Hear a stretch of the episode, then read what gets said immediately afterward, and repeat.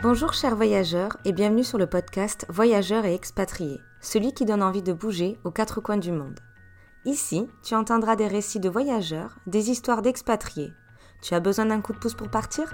Écoute bien leurs conseils et pars à l'aventure.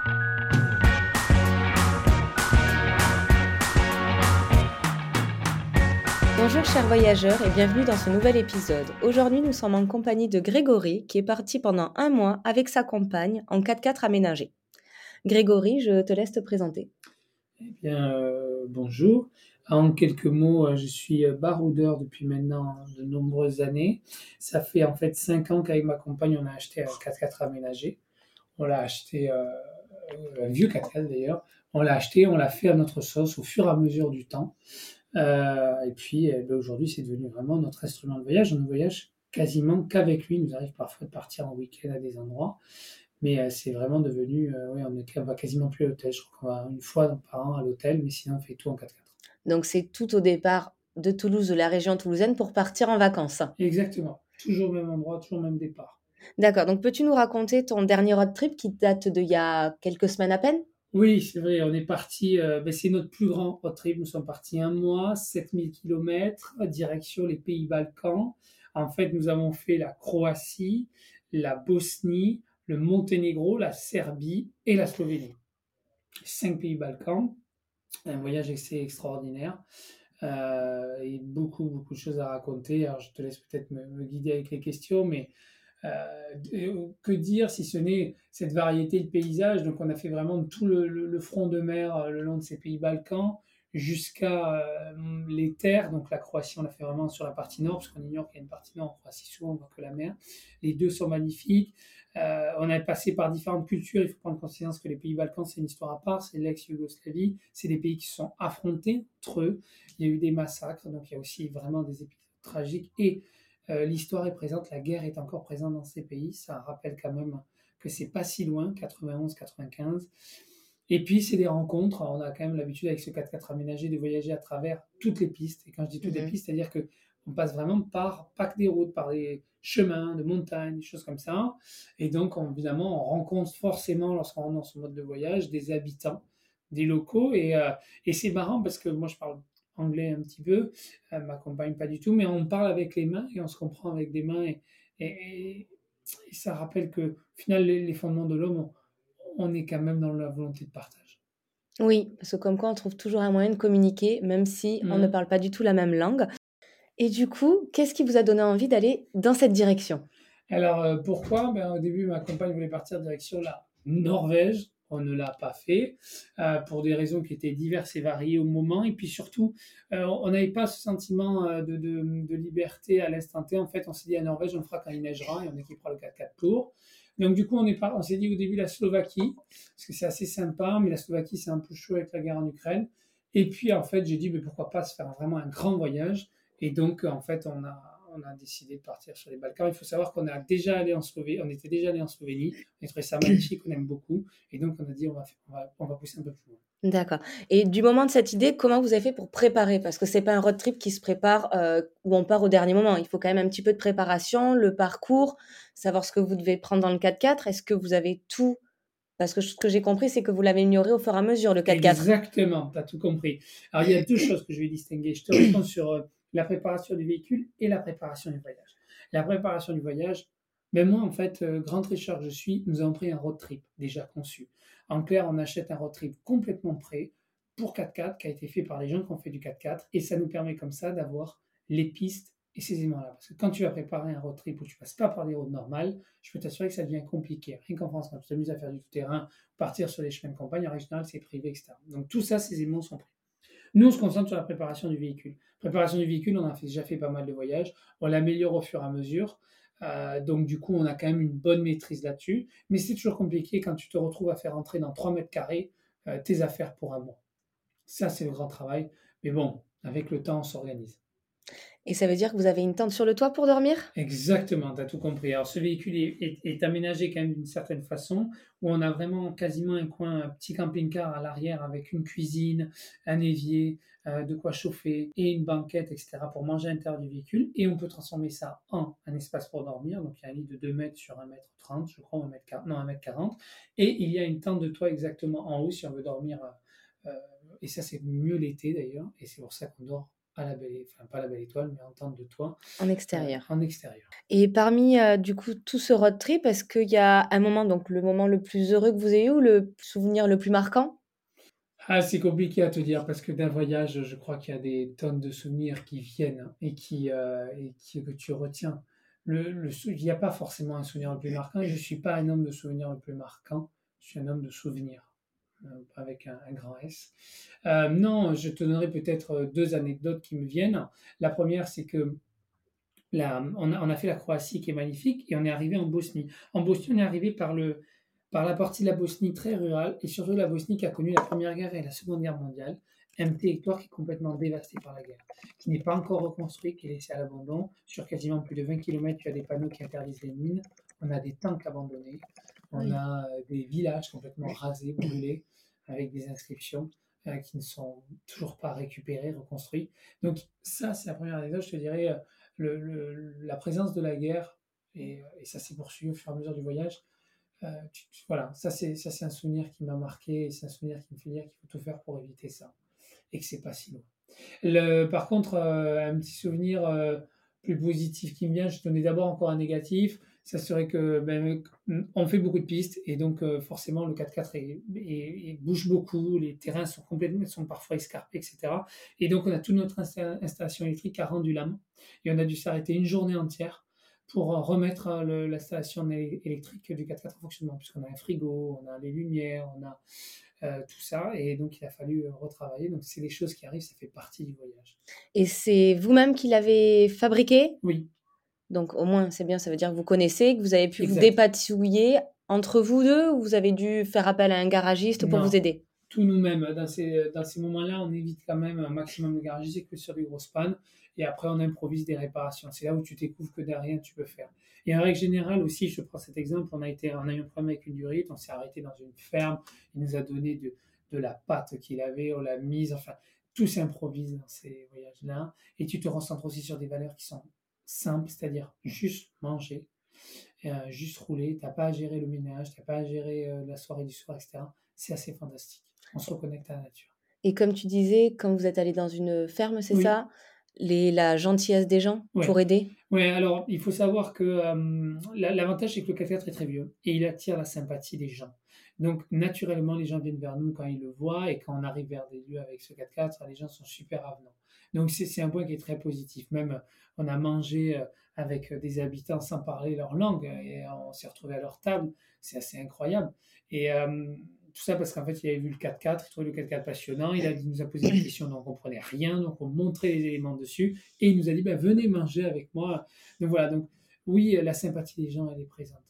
Et je pense que c'est ça qui, euh, on va dire, met beaucoup de souvenirs dans le voyage. Le partage. Ouais, le partage fait beaucoup de souvenirs. Euh, le fait de ne pas savoir où tu vas, le fait de. Ce que je dis souvent, euh, il faut apprendre à se perdre et dans ces voyages-là, tu apprends à te perdre.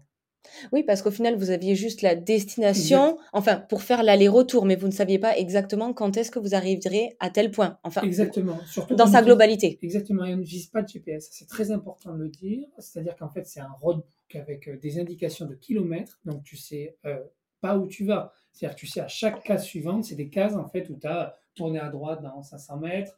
Euh, au prochain arbre, vous aurez deux maisons tournées entre les maisons. C'est une indication comme ça. Donc, tu suis tes kilomètres, tu sais, tu sais pas où tu vas et tu découvres à chaque case. Et tu découvres un nouveau paysage à chaque case. Donc, il faut bien un pilote et un copilote. Exactement. D'où l'utilité. À deux. oui. C'est vrai. C'est vraiment un projet de oui, parce qu'au final, tu as dit que dans le 4x4, vous aviez un lit à l'intérieur et un lit au-dessus. C'est qu'à des moments, vous avez eu l'occasion de partir peut-être sur plus courte durée à 4 Oui, on est déjà parti avec des amis à 4, dont avec mon associé d'ailleurs, avec qui on a fait une boîte.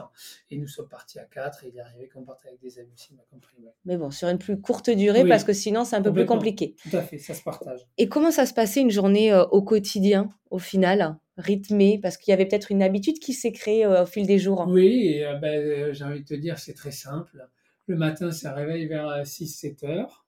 petit déjeuner, dehors, tout dehors évidemment. Après, on plie la tente en haut puisqu'il faut quand même la plier et on décolle.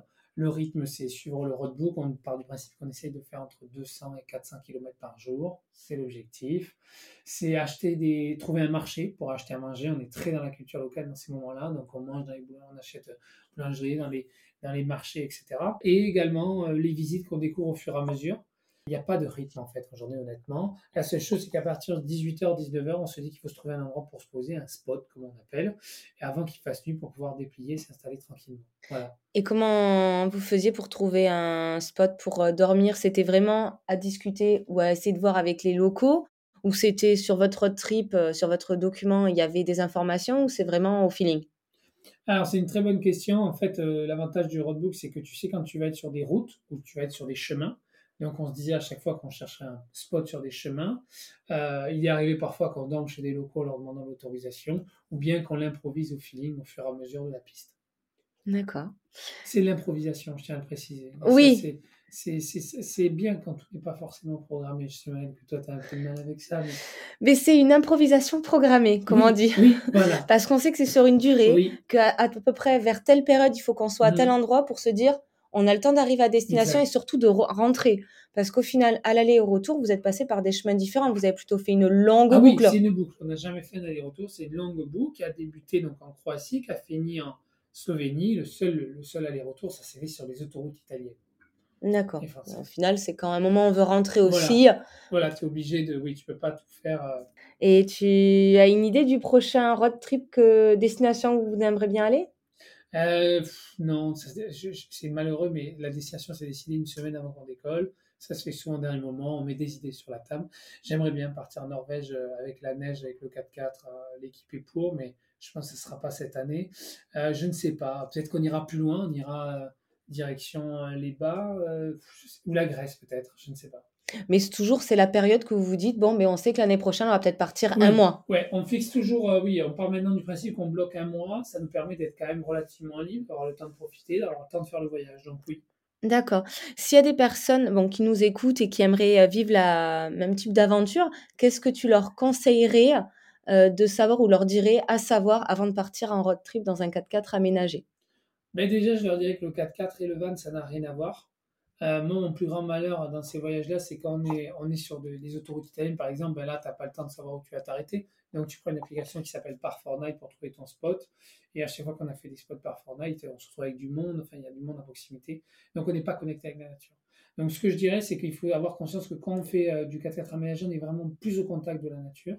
On est plus, au final, perdu dans la pampa. Et donc, il faut accepter aussi. Euh, on a ce sentiment, en fait, de redevenir un peu une proie, j'exagère, mais comme une anecdote, on a dormi un soir dans la tente et vers 1h du matin, il y a un renard qui est venu quasiment qu'à grimper à l'échelle. Une sacrée histoire. Mais ce que je veux dire, c'est qu'il voilà, il faut avoir conscience que c'est pas pareil, qu'on n'est pas sur des fondements, des bases, qu'il faut apprendre aussi à partager ces moments-là avec quelqu'un. Mon conseil, c'est d'essayer de louer d'abord euh, des vannes ou des 4x4, d'essayer de voir si ça plaît et de construire au final son expérience au fur et à mesure le, point de vue que nous, c'est quelque chose qui construit notre couple, des ciments de notre couple, et je pense que c'est important aussi de savoir comment on le positionne dans notre vie, ces choses-là. Après, 4x4 aménagé ou pas, chacun fait ce qu'il veut. Oui, il faut trouver son mode de voyage. Exactement. Parce qu'il y en a. Il y en a des fois en 4x4, ben, ils vont faire ça et après ils vont peut-être s'arrêter une ou deux nuitées dans des hôtels pour avoir un peu plus de confort. Alors nous on le fait. Hein. Vous le faites dans les, dans les, capitales, on pose des 4x4 dans un parking sécurisé comme ça et on visite la capitale avec les transports en commun. C'est beaucoup mieux. Donc oui, on le fait. Et ça permet de faire une petite pause aussi, de retrouver de temps en temps un autre confort. tout à fait. Tout à fait. Parce que je pense que d'être juste tout le temps dehors à l'attente, se doucher à la douche extérieure, il faut qu'il fasse beau. Oui, oui, oui, oui. Après tu as des, as des todes qui protègent euh, les, les, extérieurs du 4x4, donc tu restes quand même. Mais l'appui, c'est gonflant. Ouais. parce qu'au final, dans le 4x4, on peut pas forcément rester debout. Donc, quand il pleut, ben, c'est à l'intérieur, ah euh, allongé ou assis. Oui, je te confirme.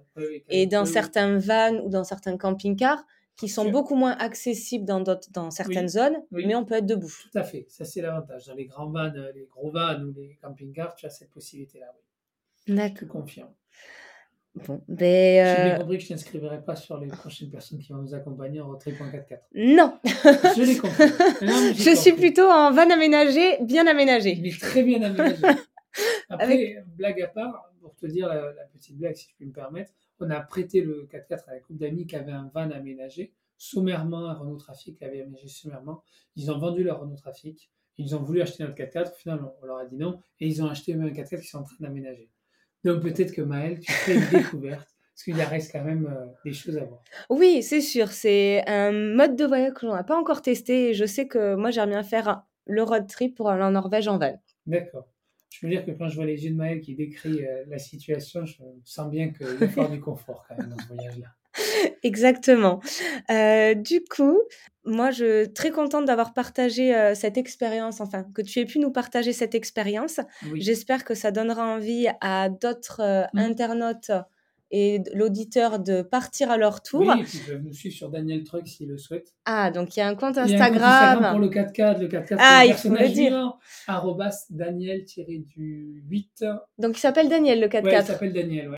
De ce qu'on retient, c'est que c'est se donner une période, se donner un point de, une destination ou en tout cas un ensemble d'un circuit et de pouvoir le suivre au fur et à mesure et de surtout profiter des instants, D'improviser les instants. d'improviser les instants et de rester ouvert aux propositions Mm. comme dormir chez l'habitant, manger avec un Mm. avec euh, le- chez le boulanger parce qu'on a pu demander des explications sur telle ou telle pâtisserie, Exact. essayer de communiquer comme on Oui. peut par les signes, par euh, le Google- Translate peut-être Oui, euh, de savoir fait, euh, communiquer avec n'importe qui parce que je pense que si on a envie, on peut passer un très bon moment. Et euh, je vais te poser notre dernière question. Qu'est-ce que signifie le mot voyage pour toi? Alors, ça signifie euh, pour moi la notion de partage en couple, euh, par exemple. En tout cas, pour le voyage sur ce 4x4-là, pour moi, c'est la liberté. Pour te donner la petite blague, c'est que j'habite une maison qui a, qui a vue sur les Pyrénées. Et donc, face à nous, il y a, il y a une, sorte de, de haut-vent. Et donc, euh, je préfère avoir mon 4x4 tous les matins quand je me lève que mes Pyrénées. Parce que le 4x4 me rappelle à chaque fois tous les souvenirs de voyage. Ça fait partie, je dirais, des, nous, de, ce définition de voyager. C'est euh, improviser, construire au final sa petite maison et surtout, ouais, euh, partage, partage avec des personnes. Eh bien, c'est une belle description. En tout cas, elle représente bien euh, toutes les explications que tu as pu nous donner. Mais merci beaucoup, Grégory, pour ce partage. Et euh, n'hésitez pas, cher un auditeur, à laisser un commentaire ou à aller voir sur le compte Instagram. Je mettrai des informations dans euh, la barre de description. Je compte sur toi. Bonne journée. Bonne journée. Merci à toi d'avoir écouté le podcast jusqu'à la fin. J'espère que cet épisode t'aura fait voyager le temps de quelques minutes. N'hésite pas à donner ton avis sur la plateforme où tu l'écoutes. À la prochaine!